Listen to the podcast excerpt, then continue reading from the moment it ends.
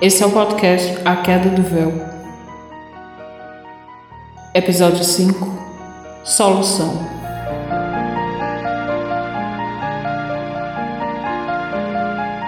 A garota estava estendida na cama, vestida com uma camiseta larga e preta, calças, sapatos. Mechas dos cabelos curtos e revoltos caíam na face, velando algo que de longe parecia um sorriso.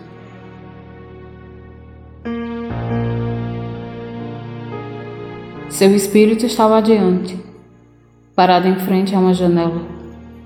O sol estava nascendo. Ela não parecia se dar conta da minha presença. Então tive que lhe chamar. Virou-se e sorriu para mim. Não costumo usar minha forma verdadeira quando venho buscá-los. Então, rapidamente eu li sua mente e achei uma figura adequada àquela situação. Uma personagem de histórias infantis que lhe era cara. Vestida azul, cabelos longos e cacheados, caindo como uma linda dourada cascata.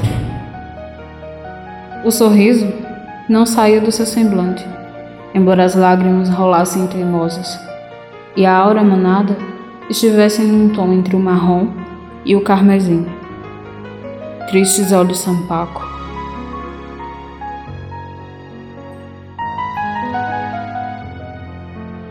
Tinha decidido por um fim aquilo tudo. A existência lhe pesava. Já há muito não se sentia viva. A decisão que tinha tomado era apenas a aceitação resignada que nada daquilo que viveu, sentiu ou amou lhe trazia alguma satisfação. Como pôde notar, temos uma ligação com aqueles a quem auxiliamos na travessia. Mas, quando o indivíduo decide pôr fim à sua existência, nós sentimos.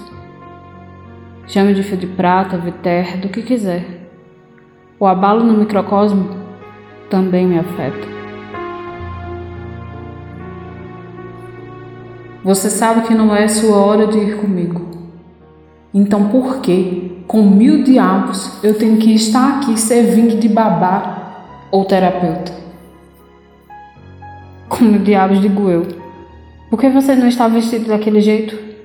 Cadê a capa, a foice, a ampulheta? Eu não tenho que responder suas perguntas banais e insolentes, mas, dada a circunstância, eu vou abrir uma exceção, já que foi você que me chamou aqui. Capas, foices e ampulhetas têm um significado em si, mas não cabiam aqui, já que você não acredita em nada disso.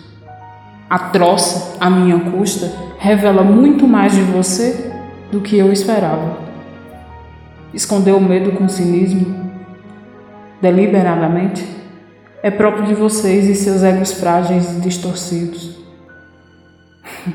Não me olhe desse jeito. Eu estou mentindo por acaso? Você faz ideia do quanto atropelou a ordem natural das coisas. O curso da própria vida não é apenas o seu, garotinha. Ao cometer esse ato, toda uma cadeia de acontecimentos é interrompida e substituída apenas pelo caos. Sem contar que você não vai obter sucesso no seu intento. E isso, isso lhe trará um sofrimento tão ou mais profundo quanto o que me trouxe aqui, quanto ao que nos trouxe aqui a esse momento.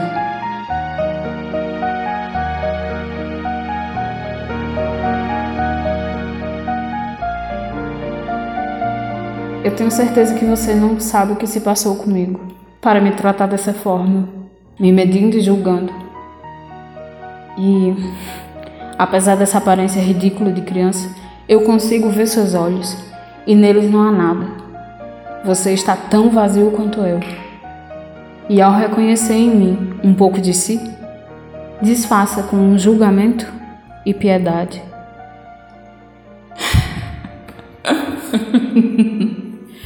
é deveras curioso que alguém tão insolente e audaciosa tenha chegado a essa conclusão apenas com um olhar. Posso lhe assegurar que a única garotinha presente aqui é você. Então, por que não faz o seu maldito trabalho e vamos embora daqui? Isso não vale a pena. Nada disso vale a pena. Você não entendeu ainda. Não é sua hora de morrer. Os remédios e a bebida que você tomou vão apenas lhe derrubar na cama por alguns dias. Nem vai se lembrar direito do que aconteceu. E muito menos dessa conversa. Que merda! Puta que pariu, eu não consigo fazer nada direito. No seu lugar, eu agradeceria. Mas você é egoísta demais para entender isso. Egoísta? Você nem me conhece. Não sabe de nada sobre mim. Então me fale, pequena. Enquanto temos tempo, o tempo que você roubou de mim e de si mesmo. Pare de me tratar desse jeito, eu tenho um nome. Eu sei o seu nome e muitas outras coisas. É desnecessário, já que supomos tanto um do outro. Conte-me por que fez isso. Mergulhar em sua mente me traria muito mais prejuízo. Eu repito para mim mesma que não quero morrer, que continuo lutando. Mas a pergunta que paira sobre a minha cabeça é: para quê? Qual o motivo de continuar vivo num mundo onde não me encaixo, numa realidade que não é satisfatória? Quando tudo que eu sinto, olho e toco é insípido e cinza. É tão estranho para mim continuar aqui. Reprimir esse desejo constante de mergulhar no vazio, um vazio novo e diferente do que experimento todos os dias quando acordo. Há coisas para fazer, pessoas para ver, comidas, distrações, sexo, música, felicidade instantânea que pode ser comprada, medida, pesada, rotulada. Eu posso chamar de satisfação, prazer e toda uma miscelânea de sensações que trazem bem-estar ao meu corpo, mas, verdadeiramente, nenhuma delas consegue me alcançar. Pela primeira vez em toda a minha existência, eu não soube o que responder. Me sentei ao seu lado e ficamos ali por um tempo. Nada daquilo deveria acontecer. Ninguém deveria sentir ou não sentir nada assim. Mas quem sou eu para dar essa resposta?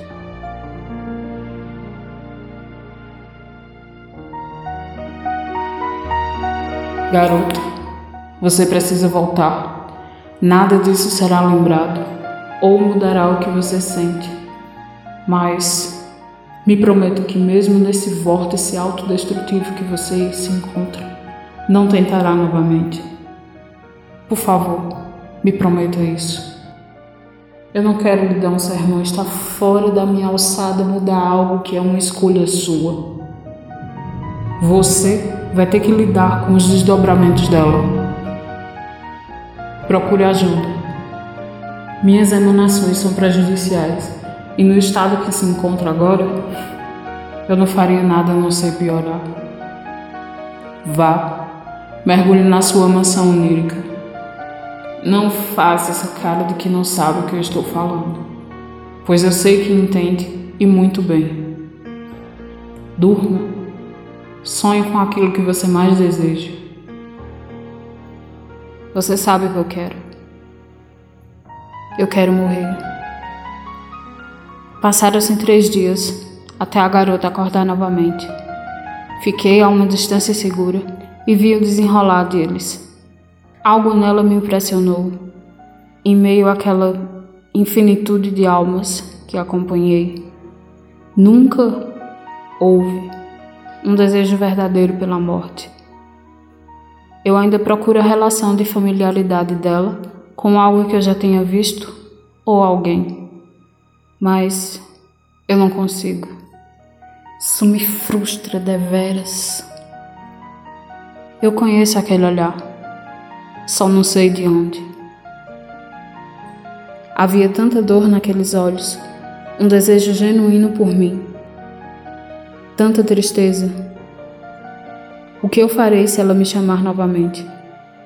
A não ser o meu trabalho.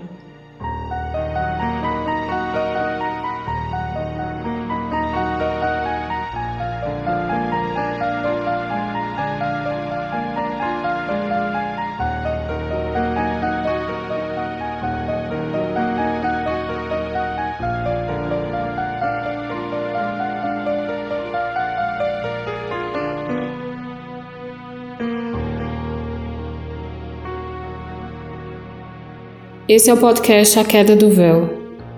Para mais informações e talvez uma conversa com Cliff, se você tiver muita sorte, arroba A Queda do Véu no Twitter.